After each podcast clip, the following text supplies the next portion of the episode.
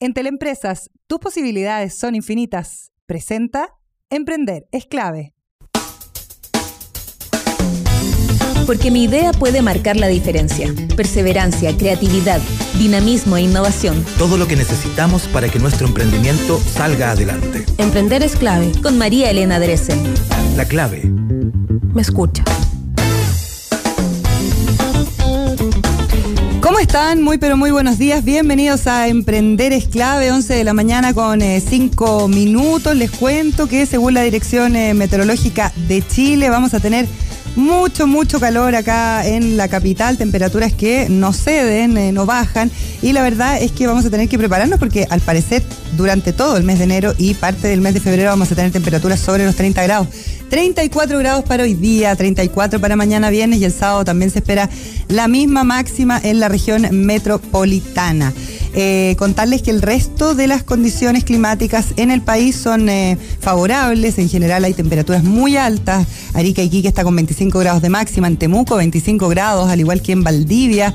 Eh, más al sur no se esperan precipitaciones, sino al contrario, bastante sol, excepto en las Torres del Paine, que van a tener algunas precipitaciones. Esto todo según la Dirección Meteorológica de Chile. Em, les quiero contar que hubo una eh, convocatoria de Open Buchef, eh, que es de la Universidad de Chile, ¿no es cierto?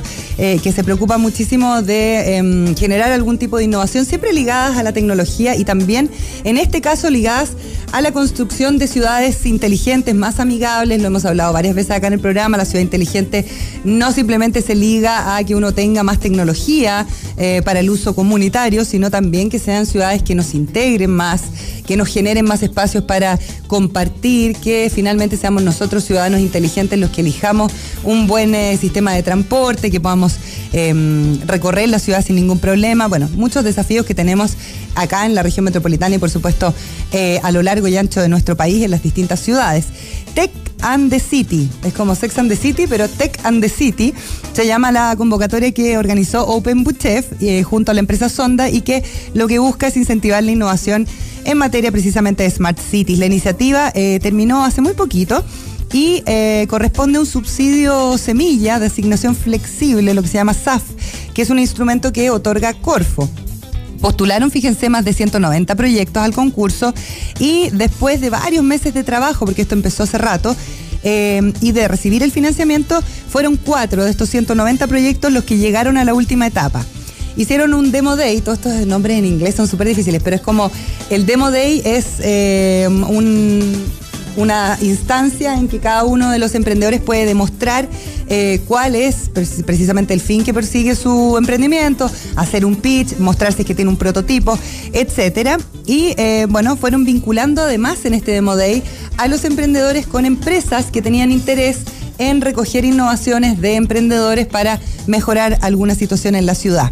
Fíjense que el director de Open explica que están súper contentos porque la verdad es que se partió con proyectos en etapa muy inicial, estuvieron trabajando con gente que es especialista, que son parte de la empresa Sonda, con mentores, con académicos de la Universidad de Chile, con exalumnos de la universidad también, que han ido haciendo emprendimiento, y que después de ocho meses de trabajo, que es un seguimiento largo. En general las convocatorias no tienen tanto seguimiento, así que ojo con esta porque está buena. Em, hay empresas que ya están facturando, dice el director de Open Chef en solo ocho meses. Así que muy, muy interesante. Em, hay varias experiencias que se van compartiendo, por ejemplo, un emprendimiento que se llama Voy Contigo, otro que se llama Safe Wave, eh, y que eh, recibieron ayuda que era fundamental precisamente para poder generar el plan de negocios, para llevar a cabo su emprendimiento y para hacerlo funcionar de manera sostenible en el tiempo. Los emprendimientos de Tex and the City em, eran bien variados. Por ejemplo, había un sensor portátil autónomo de bajo costo que levanta la información de los peatones, los vehículos y los ciclistas y lo que analiza son los datos para tener eh, orden y sistematización para las municipalidades, por ejemplo. ¿Dónde pongo un semáforo? ¿Cuánto tiene que durar ese semáforo? Eh, ¿Está bien puesto? ¿Sirve la señalética que tengo? Toda esa información es súper relevante para los municipios y también para el Ministerio de mm, Transporte y Telecomunicaciones. Después había este que les mencioné, SafeWave, que usa Wi-Fi para crear unos eh, perímetros de seguridad eh, que al ser alterados por la presencia de eh, individuos que no debieran estar, se pueden generar alerta. El Voy Contigo es una aplicación móvil gratuita, preventiva y de soporte que permite conectar a todas las mujeres que estemos cercanas geográficamente en caso de tener algún tipo de situación de violencia de género. Entonces yo puedo apretar, eh, se llama Safe, Voy Contigo, perdón, aprieto el botón de ayuda y las mujeres que están cerca, geolocalizadamente, pueden ir en ayuda mía si es que yo estoy viviendo algún tipo de episodio al que no puedo defenderme. Después estaba otro emprendimiento muy interesante que se llama Dual Vision que es tecnología de visión computacional, eh, usa inteligencia artificial y la verdad es que es eh, para distintas industrias que tienen que moverse dentro de la ciudad, incluso para evaluar todos los temas logísticos que hoy día son fundamentales, sobre todo con el e-commerce, uno ve muchísima logística andando por, la, por las calles, desde los Uber Eats, la gente que te lleva la comida a la oficina, a tu casa, hasta, no sé, pequeños camiones que hacen reparto, mucho emprendimiento que estuvo vendiendo en em, e-commerce en el último tiempo, sobre todo después del 18 de octubre, así que obviamente uno ve que la ciudad eh, se transforma un poquito y empieza a ver otros actores que están todo el tiempo moviéndose por la ciudad. Y es precisamente esa información la que es fundamental para eh, poder generar instancias que sean más asertivas, por decirlo de alguna manera, y que nos permitan a todos convivir de la mejor manera posible en estas ciudades, ojalá lo más inteligentes posibles. Vamos con la agenda diaria. Hoy vamos a estar hablando de la tecnología, pero también em, de un evento que se realizó eh, con em, la Fundación País Digital y la Universidad del Desarrollo, una constitución para el Chile del siglo XXI. Es un tema que a mí me tiene muy preocupada, muy preocupada respecto a las conversaciones que hay sobre esta posible hoja en blanco.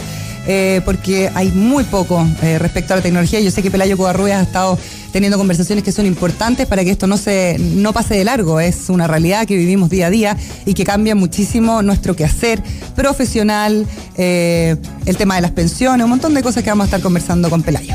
Y antes vamos a conversar con el gerente general de Kepler y consejero de la Alianza Chilena de Ciberseguridad para hablar de un estudio que determina que la pérdida de información de una pyme puede significar su cierre, incluso terminar, ¿no? Quebrar en menos de seis meses.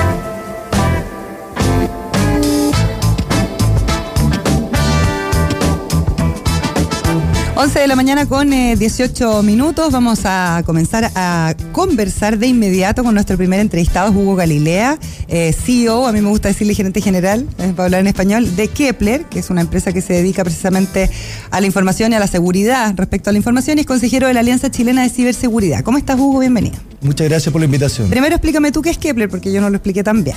Kepler es una empresa que lleva 17 años en el mercado. Inicialmente nos dedicamos a la recuperación de datos, que era eh, rescatar información de dispositivos digitales que dejaron de funcionar. Ah. Es súper entretenido, un laboratorio con una sala limpia, con gente vestida de blanco completa, desarmando estos discos para poder recuperar la información que estaba ahí. Y hemos, gracias, digamos, a petición de nuestros mismos clientes, hemos ido agregando nuevos servicios que todos apuntan hacia la protección de información. Ya y, mucha inteligencia artificial para ver el comportamiento de las máquinas dentro de la organización y ver si ese, ese, esas conductas han cambiado producto que un tercero tomó control de mi computador o porque la persona tiene ganas de defraudar a la empresa o, o, hacerle daño. E, es un temazo el tema de la protección de información, del cual yo creo que uno como usuario desconoce mucho, además, eh, porque en general, desde abrir una aplicación, yo después del 18 de octubre me salí de Facebook y te das cuenta que en realidad todo lo abres con Facebook, entonces empiezas a compartir y compartir y compartir información, eh, más allá de la información que uno pueda compartir con, como base de datos, digamos, en una empresa, en una clínica como que hay, mucho desconocimiento respecto a hasta dónde llegan mis datos o qué los puede usar. Absolutamente. Y a nosotros nos toca mucho eso. De hecho, yo a través del Colegio de Ingenieros soy, eh, estoy en una mesa de conversación, un, un directorio de la Alianza Chilena de Ciberseguridad, donde ponemos estos temas arriba de la mesa, eh, porque falta mucha educación también en la población en general, ya a todo nivel cuando uno se autentifica en una aplicación por Facebook, está ocupando una llave que le está entregando a un proveedor tercero, donde después con esa llave puede hacer lo que quiera, hasta revisar tus mails, borrarlos todos. Hasta manejar campañas y mandar mails a nombre tuyo. Entonces hay que estar súper seguro de a quién uno también autoriza esas cosas. Claro. Em, la Alianza Chilena de Ciberseguridad, ¿hace cuánto tiempo se crea? ¿Quiénes la conforman?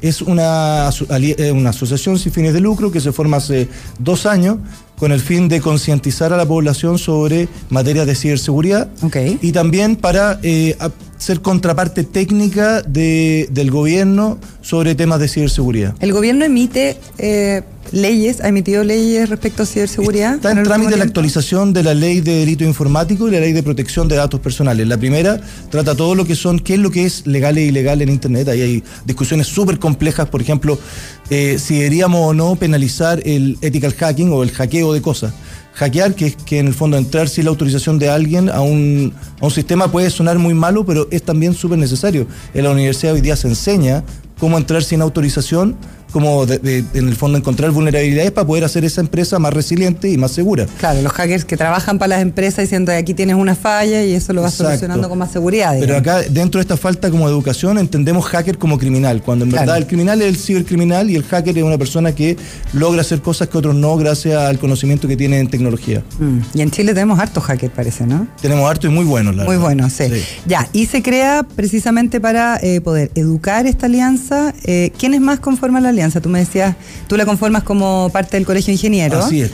Y también eh, está eh, la ACTI, País Digital, está la Cámara Nacional de Comercio, la Cámara eh, de Comercio de Santiago, está AmCham, una serie de instituciones. Hay universidades, hay institutos técnicos, y la idea es poder hacer una conversación que permita esta concientización a nivel más, más eh, antes que entremos al tema de eh, la seguridad informática en la empresa, sobre todo los emprendimientos, probablemente emprendimientos que nacen mucho más digitalizados, ¿no es cierto? Que, no, necesariamente tienen que empezar este proceso de transformación digital, que además muchas empresas ya, ya han comenzado o muchas están tentadas a comenzarlo este 2020. Eh, en términos personales, yo te ponía el ejemplo fuera de micrófono, pero eh, ¿Qué pasa con los datos o, qué pasa con la seguridad que tenemos como ciudadanos también como de hasta dónde yo puedo, no sé, subir un video de un carabinero que supuestamente acusa una infidelidad, que se hizo viral rápidamente y todo? Ese tipo de cosas en Europa, por ejemplo, están protegidas. ¿Nosotros cómo estamos eh, en términos de leyes? Acá estamos súper atrasados en cuanto a leyes, pero todavía tenemos leyes que nos protegen de ese tipo de cosas. O sea, una puede haber una amenaza contra injuria, o sea, una, un, contra injuria y calumnias por, en el fondo, testimonio falso, eh, existen ese pero, tipo pero eso alcanza e-, eso te voy a preguntar porque, porque si yo acuso a, a, mi marido que me pilla en una infidelidad que además no, no se veía en la imagen no él, hacía una acusación eh, verbal digamos eh, yo si le pongo, le presento una, una, mm, una, demanda por injuria y calumnia, yo creo que no alcanza a tener eh, la relevancia o, o, como el impacto que sí tiene subir ese video en Facebook y empezar a hacerlo masivo por todas las redes sociales. Cuesta, eh, es una vuelta súper larga además, y lo que nosotros necesitamos acá es una ley de protección de datos donde también la identidad digital de las personas se proteja. Entonces, ¿cómo yo hago para no dañar la, la identidad digital de una persona mm. cuando sé que grabando un video y subiéndolo de esa persona sin su autorización puede viralizarse, como fue el caso del carabinero y, su supuesta señora, que al final uno nunca sabe si es verdad o no y, eh, y, dañar la imagen de esa persona. Y de otras dos personas o más. o instituciones externas. La misma institución de carabineros puede verse dañada. Hoy día vemos fake news que pueden dañar incluso o, manejar una elección presidencial. Entonces, ¿hasta qué punto nosotros podemos ponerle regla y cuota a este tipo de cosas? Mm. Eh, ¿Quién emite esas leyes hoy día en Chile? Hoy, día el Congreso, el Senado y los diputados están trabajando en leyes de, como te decía, delito informático y protección de datos. ¿Hay gente en el Congreso que tenga suficiente conocimiento para generar este tipo de leyes? ¿O ahí, entran ustedes como, como alianza, digamos, como para ser contraparte y decir, Siempre hay, hay, hay, hay diputados y senadores más interesados en este tipo de materia y ellos tienen asesores que los asesoran Mm. valga la redundancia. Y nosotros como asociación podemos ayudarlo a ellos a tener una contraparte más técnica quizá y eh, discutir cuáles son los puntos claves que hay que tener en cada una de estas de estas leyes para que sean efectivas también al minuto de perseguir un delito.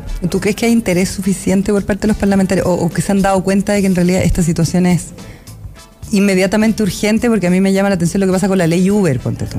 Sí, se ha demorado un montón. O sea, yo encuentro que como que no se dan cuenta de que de verdad son cosas que son relevantes y que son del día a día de todos los chilenos. Y es parte de la nueva economía, o sea, es tratar de, parar una ola con una muralla chica. Claro. Porque queramos o no, digamos, el tipo, este tipo de trabajos nuevos donde se contrata en forma libremente a las personas, eh, van a ocurrir, están, están ocurriendo. Está eh, Airbnb contra los hoteles, está Uber contra los taxis, y así vamos a encontrar en toda la industria un poco. Hace, la semana pasada se demandó a Totus mm. por eh, enviar en forma express sin equipo refrigerado a una casa un alimento, alimento y eso es lo que hace todos los días Corner Shop, es lo que hace todos los días las otras cadenas, pero ellos los demandaron porque un- una persona anónima, digamos, hizo la, la demanda, la denuncia.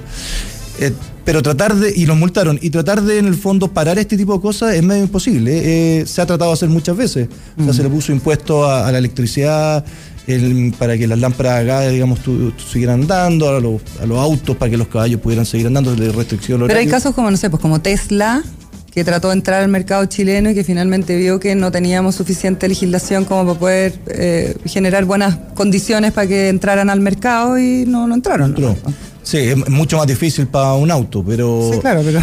Ya, O sea, pero, pero estamos hablando también de economía, por lo pasar, que dices a lo tú. que yo yo que va a pasar. Mm. El fondo de aquí a un tiempo más esto va a ser y vamos a tener todo este tipo de innovaciones, son imparables. Sí. Eh, y también, para terminar y, y entrar ya al Cost of Data Breach Report, que vamos a hablar en base a eso respecto a qué pasa con las pymes, con la empresa y con el uso de la información, eh, también hay un tema de educación para los padres y para los niños cuando vemos situaciones de ciberbullying que son cada vez más constantes y más eh, potentes en redes que son cada vez más nuevas y que probablemente para nosotros son más desconocidas.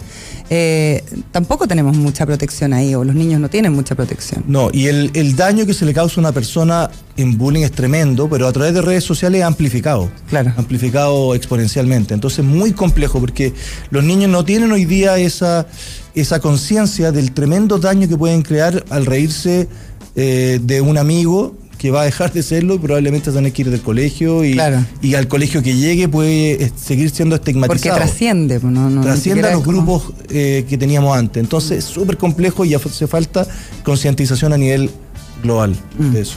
Nos falta información, nos falta educación. Sí. Eh, estamos conversando con Hugo Galilea, CEO de Kepler. Eh, ¿Qué pasa con la pérdida de información para una pyme? Estamos viendo que las pymes acá en Chile eh, han estado bien complicadas, pero por otro lado también vemos que, por ejemplo, para la Navidad pasada, debido a lo que pasó en octubre, eh, aumentó como 300% eh, la compra a través de canales e-commerce. Entonces, también ahí uno empieza a ver, bueno, mi, mi- mi pyme, mi negocio puede vender perfectamente bien a través de Internet, pero ahí hay todo un uso de los datos, los sistemas de pago, etcétera, que podría ser súper bueno para la empresa, pero que también en caso de pérdida puede generarte un daño no menor. Ahí hay una conversación tremenda porque está desde lo uso de los datos que nosotros le entregamos a las empresas, cómo lo ocupan hoy día, tienen casi que libre albedrío, pueden hacer lo que quieran Lo que con quieran. estos datos. Y la ley de protección de datos personales que nosotros estamos empujando en el Congreso va a ayudar a regular eso y a decir, mira, ustedes pueden ocupar los datos que yo te entrego para lo que yo te lo entrego solamente. Si yo quiero que tú los borres, vas a tener que, vas a tener que borrarlos. Ah, y eso hace una obligación. Claro, si yo quiero que tú los transfieras a otra empresa, los vas a tener que transferir. Si yo te doy mi ruta hoy día en una caja del supermercado, yo te puedo pedir mañana que borres toda mi información asociada a mi ruta y no me puedan identificar. Eso si tuviéramos la ley Eso vigente. a eso es lo que apuntan este tipo de leyes. Ok. Entonces, eso es un punto. El segundo es la responsabilidad que tengo yo con esos datos, pero a nivel de qué pasa si alguien me los roba. ¿ya? Y puede ser alguien de afuera, puede ser alguien de adentro, puede ser... ¿Qué más típico que un, un vendedor que llega a una empresa con un currículum y dice, mira, además de este tremendo currículum que tengo, yo tengo toda la base de clientes de la empresa que estaba antes, así que puedo empezar a vender al tiro, contratado. Claro, me los traigo. Eso es sumamente ilegal porque Es- esos clientes no han dado... Y es sumamente frecuente, además. Es, es que es, es común. Claro, lo más común. exactamente. Eh, y eso debería ser ilegal. En realidad no es ilegal acá, es ilegal en otros países como Europa eh, y Estados Unidos, porque esa base de clientes es propiedad de la empresa anterior y hubo un robo aquí de información y estamos utilizando datos para cosas que no nos dieron. Entonces, esa empresa debe hacerse responsable de que no le puedan robar esta base de datos de clientes. Ya, perfecto. Eso en cuanto a lo que se está tratando de empujar y... y- ¿Qué, otra, ¿Qué otras cosas son eh, determinantes eh, cuando uno está hablando de transformación digital o cuando uno está hablando ya de una empresa 100% digitalizada en cuanto a la protección, al uso de datos y cómo manejarnos con Mira, eso? algo súper como que, que es, hay que verlo, es que también existe transformación digital en los criminales. ¿ya? Y el negocio de, los cibercriminales es un negocio exponencial, como Twitter, como Facebook, incluso mucho más grande que esto. Estamos hablando de 3 mil billones de dólares en español, que son 3 mil... Tiene un, cero, un tres ceros más que en Tres ceros inglés más que, claro. eh, que 3 mil billones. Son 3 mil millones de dólares lo que roban eh, al año. No te ¿ya? creo. Y esperamos que para el 2021 llegue a 6 mil millones. ¿Y, y eso son robos generalmente al sistema financiero? como No, hoy día el- esta exponencialidad se da exactamente porque el ataque ya empezó a ser eh, totalmente exponencial a todo el mundo. O sea, Claro. cada empresa que tiene algo digitalizado puede ser atacado por un criminal que no te va a robar un millón de dólares, pero sí te va a robar eh, te va a pedir Datos un rescate de relevantes. 500 dólares, Ah, te va a pedir un rescate de 1000 dólares. Mira. Y el 70-60% de las empresas, después de una pérdida de datos completa, eh, quiebra una empresa pequeña. De hecho, el robo, el costo de una empresa, eh, por ejemplo, una empresa que tiene más de 20.000 empleados, el costo por empleado de una pérdida de datos son como 525 dólares en promedio, según este reporte de IBM. Pero para una pyme es más de 3.200 dólares por empleado. O sea, tiene mucho menos empleados, digamos 10, 15 empleados, Pero pero, tiene un el impacto mucho mayor. impacto mucho mayor. Eh, ¿Y qué se hace para poder mantener eh, protegidos los datos hacia grandes rasgos? Lo primero y lo más importante, el que tiene aquí el ROI más, eh, más, más rápido, ¿no? el retorno sobre la inversión, es concientizar a la gente. De nuevo vamos a lo mismo, a educar. Ok. El que yo no puedo abrir un correo electrónico por lindo y por, la, por fantástico que parezca si no estoy seguro que el que me lo mandó es esa persona y el adjunto que quiero abrir, estoy seguro que esa persona me lo envió. Ya, perfecto. Porque hoy día pueden imitar correos electrónicos de gente conocida Total, y enviártelo. Antiguamente, en los años 90 y en los 2000, te decían, si tú conocías el remitente, ábrelo, no, no hay problema. Claro. Y si uno no conocía, no lo abre. Hoy día ya no es cierto eso. No, porque ahora te llega así como Tesorería General de la, República, que son de mentira. llega, eh, si, si es un poquito más sofisticado, te puede llegar del, del, del dominó del frente, digamos, del, Claro. del restaurante del, frente con restaurante. alguna promoción. Claro. Entonces es súper complejo y hay que estar seguro de lo que estoy abriendo y que no tiene, porque eso pone en riesgo a toda la organización. Entonces un plan de concientización a todo el personal te ayuda a, a evitar este tipo de, de problemas. Después tengo que preocuparme que nadie entre de afuera. ¿Cierto? Y eso lo puedo hacer si soy muy pequeño a través de un antivirus, si soy un poco más grande a través de un EDR, que es un antivirus de segunda generación si ya estoy un poquito más grande, tengo que ah, meter la inteligencia artificial, porque los criminales hoy día están ocupando inteligencia artificial para atacarme. Entonces yo tengo que ocupar para defenderme. Y eso es entender el comportamiento de mis máquinas. Y una vez que entiendo cómo se comportan, cuando una se sale de esa habitualidad, yo poder aislarla, detectar eh, y eliminar esa amenaza de adentro. Y por otro lado, tengo que tener un plan de contingencia para cuando me ataquen. Hoy día hay tres cosas que son seguras en la vida. La muerte, los impuestos y que me van a atacar. El ciberataque. ciberataque, porque es exponencial, entonces le va a pasar a todo el mundo eventualmente. Y tengo que estar, tengo que tener un plan de contingencia el día que me ataquen de cómo me recupero y cómo hago que ese costo sea lo más bajo posible. El, el tiempo que se demora una empresa en detectar una intrusión en promedio es que es increíble, son 206 días. No te creo. 206 ¿Tanto? días. Sí. Y el tiempo que se demoran en sacarlo son 93 días. O sea, estoy hablando de un, Casi de un año. año. Claro, un poquito más de, de un año. Sí. O sea, un poquito menos de un Entonces, año.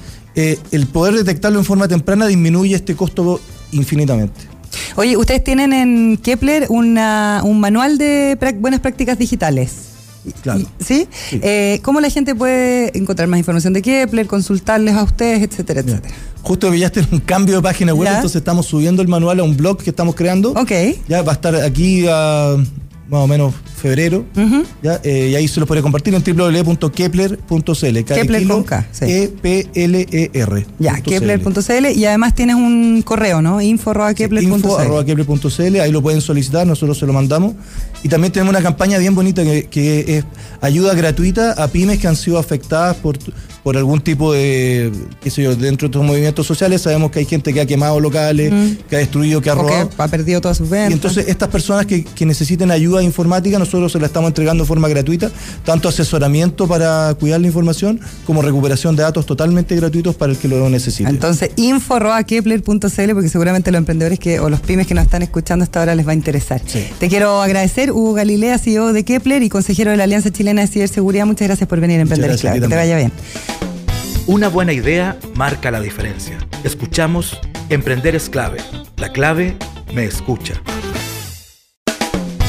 Conoce Office 365 de Entel Empresas, trabaja en línea, crea, edita y comparte tus documentos Office en cualquier lugar y lleva a tu oficina donde quieras por solo 3.380 pesos mensuales masiva. Lo puedes contratar en entel.cl slash empresas. Una buena idea marca la diferencia. Escuchamos Emprender es clave. La clave me escucha.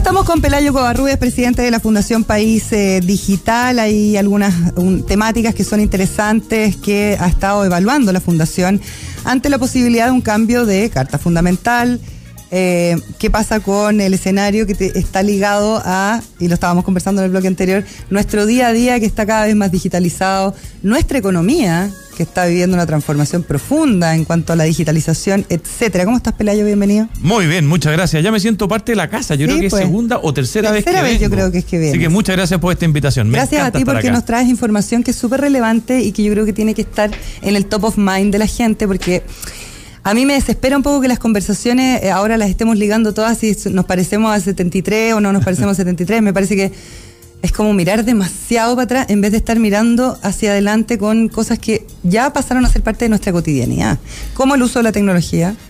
A nivel usuario sin saber qué es lo que está pasando atrás, que también es preocupante, sobre todo cuando estamos viendo la educación, por ejemplo, los más jóvenes del país.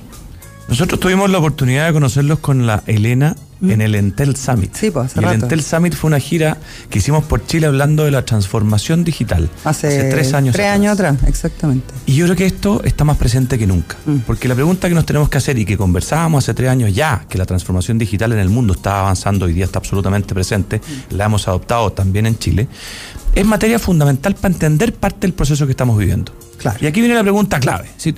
Si yo hoy día sé que en Chile hay 18 millones de personas conectadas, y eso es un tema que hemos estado trabajando y empujando desde País Digital con mucha fuerza, y que cada una de esas personas puede a través de su smartphone dar su opinión, ¿cómo logro yo construir una identidad país?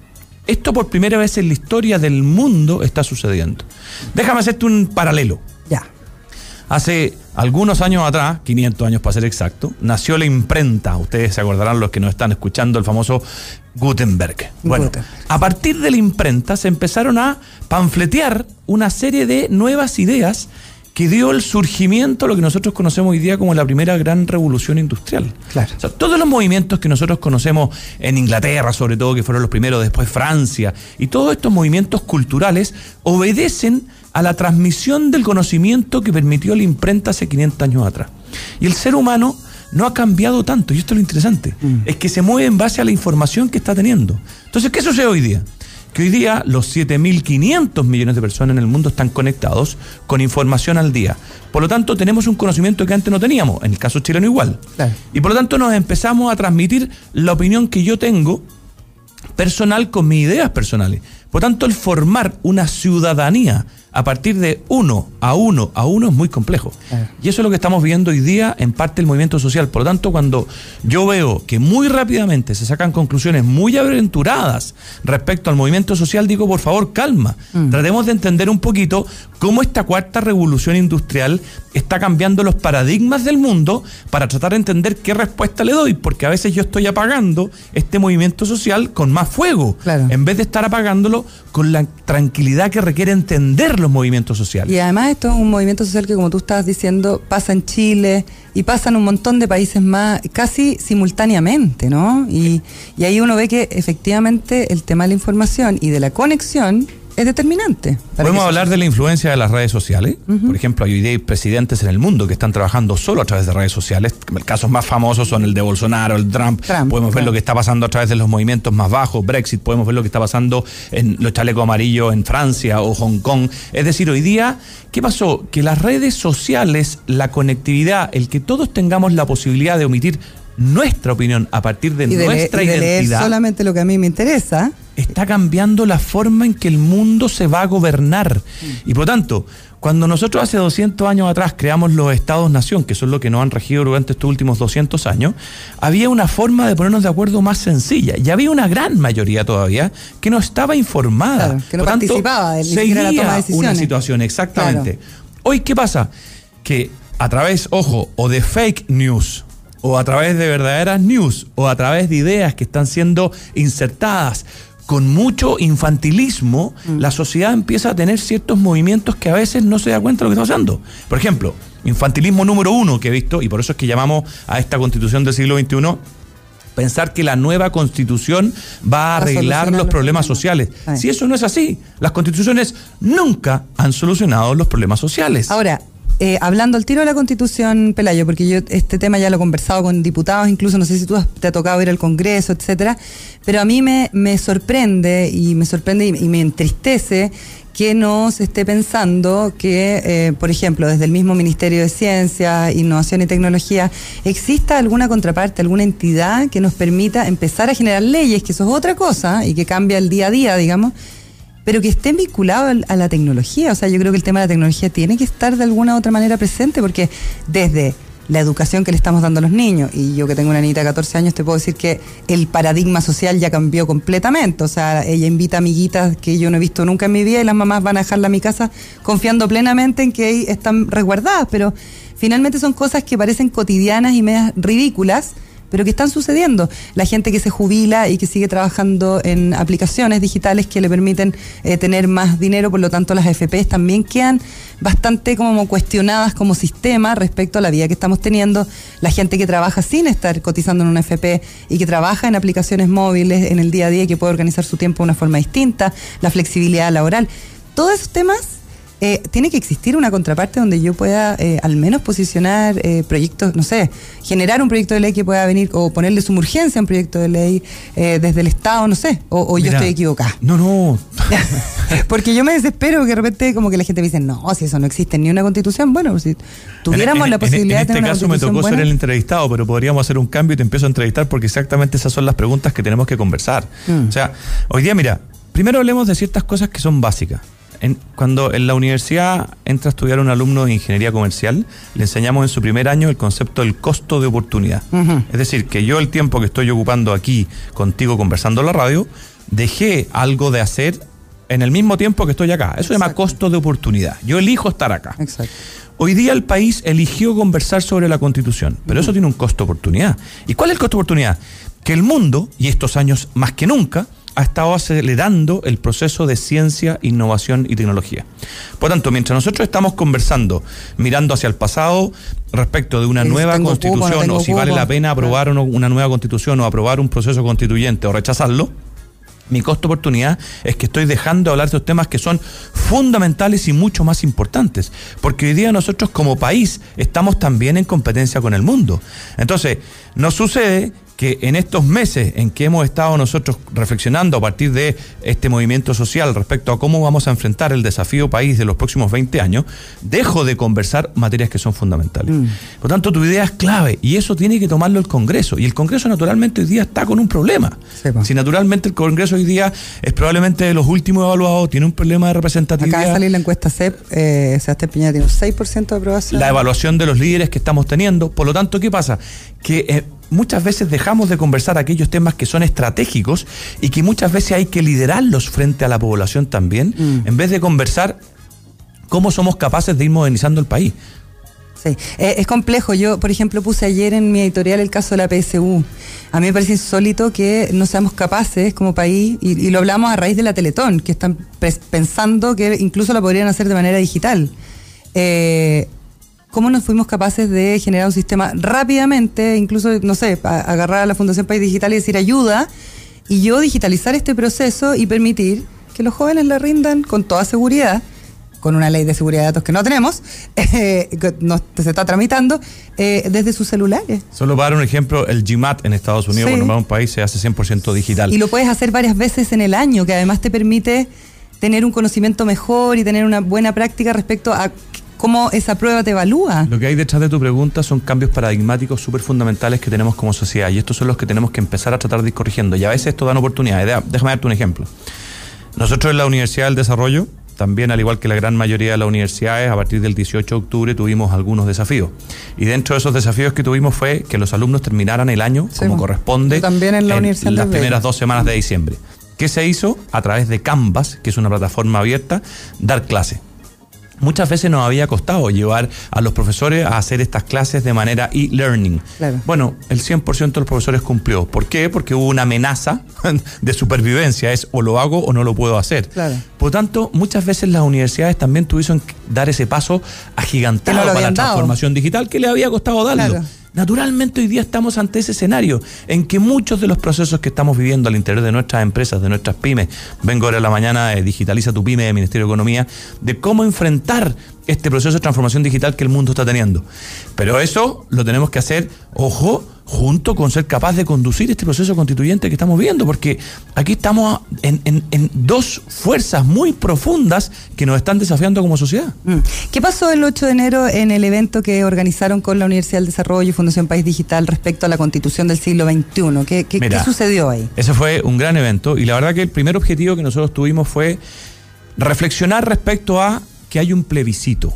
A mí me ha sorprendido mucho que en el plebiscito la gente está, según las encuestas, muy inclinadas por el voto de rechazo, otras muy inclinadas por el voto de aprobación. Pero lo importante es, como toda elección, acá hay una oportunidad como país de elegir. Y, pero para elegir hay que informarse.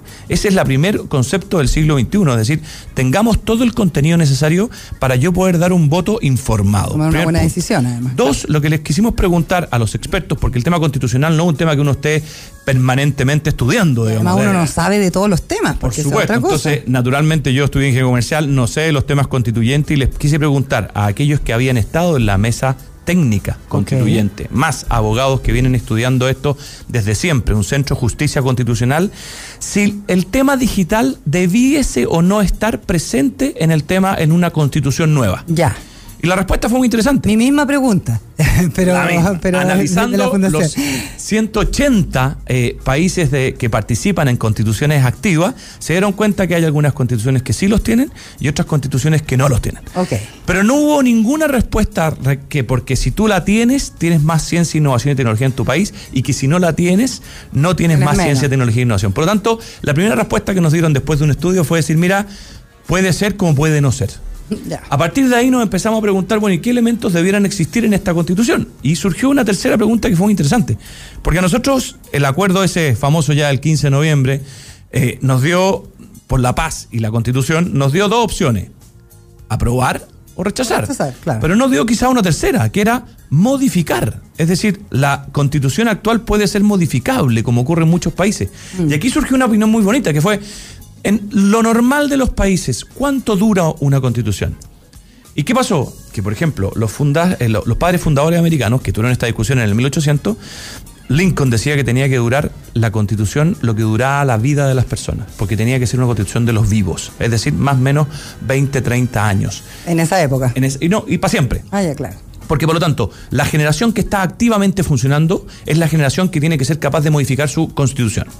Pero habían otros que pensaban con igual cantidad de argumentos, porque acá es cuando nos ponemos a debatir sobre argumentos muy técnicos, que no, que la constitución debiese ser algo permanente y para 200 años. Por tanto, la pregunta que nos hicimos nosotros, bueno, ¿y cómo ha sido el caso chileno? Bueno, el caso chileno es que ha durado técnicamente cada 20 años. En el mundo, en Latinoamérica ha durado cada 12.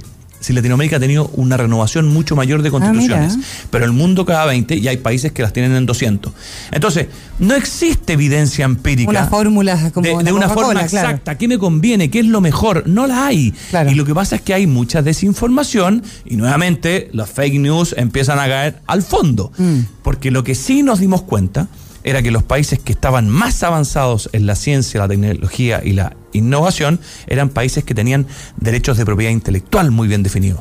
Eran países que tenían derechos de propiedad tremendamente bien encasillados, de forma que tú puedas licenciar, puedas patentar, puedas de alguna manera ir promoviendo que el desarrollo de la ciencia y de la I D sea partícipe del mundo empresarial, del mundo de la universidad, y que eso contribuya al desarrollo de un país. Y eso es una estrategia económica que es eh, notablemente fundamental en el caso de una economía en desarrollo y en el caso de una economía como la nuestra que está basada en el commodity, que al final tiene fecha de vencimiento, que es lamentable. Y la real. renovación de nuestra estrategia va a ir sí y solo si somos capaces de ir aplicando, primero, nuevas áreas de exportación, como áreas de servicios tecnológicos, por ejemplo, y adoptando tecnología en todas nuestras empresas, ya sean estas extractivas o de servicios como la mayoría de las que tenemos acá.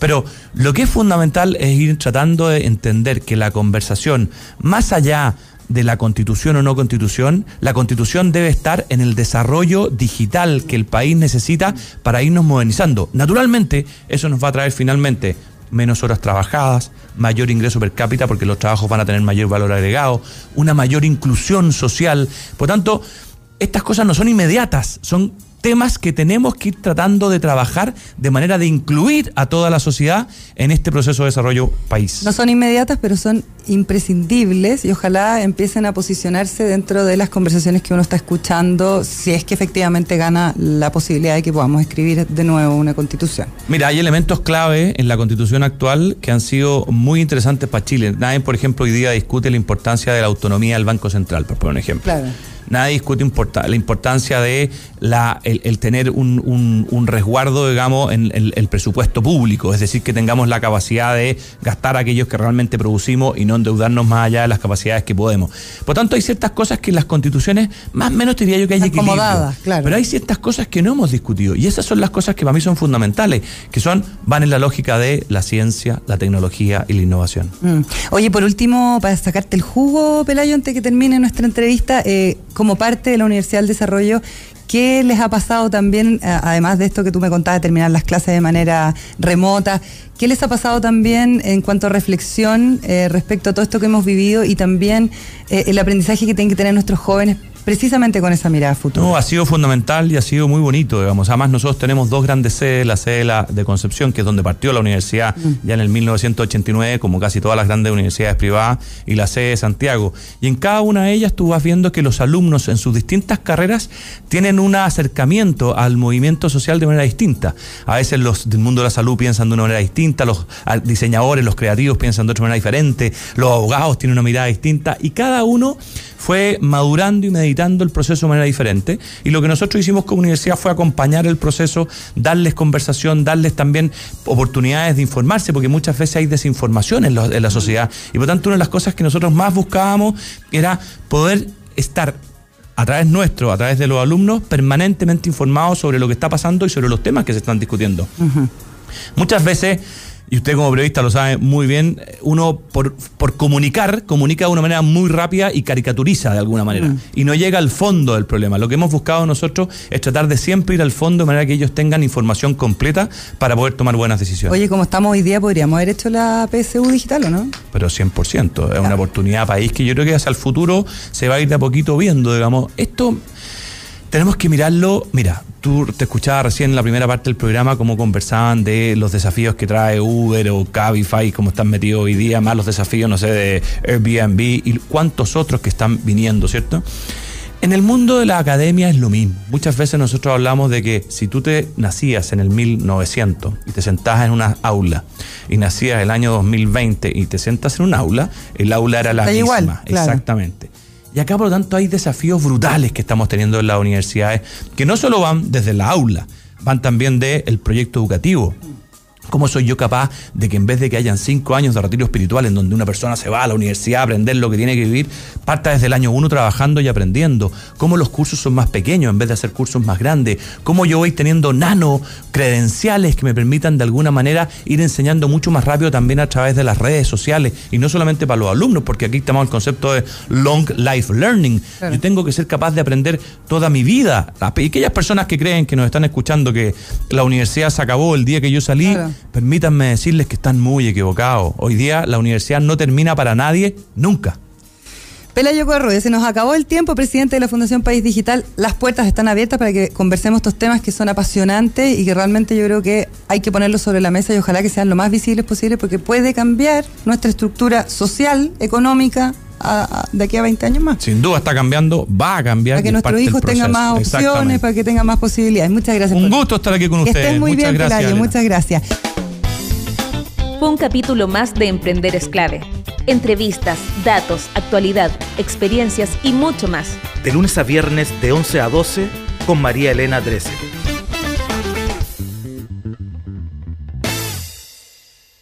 En Teleempresas, tus posibilidades son infinitas. Presentó Emprender es clave. Si ya aplicaste todos los tutoriales de negocios y finanzas y aún no consigues aumentar tus ventas, es hora de que reinventes tu negocio. Conoce Sales Manager y aumenta tus ventas con este CRM para pymes por solo 9,990 pesos. Contrátalo en entel.cl slash empresas. Entel Empresas, tus posibilidades son infinitas.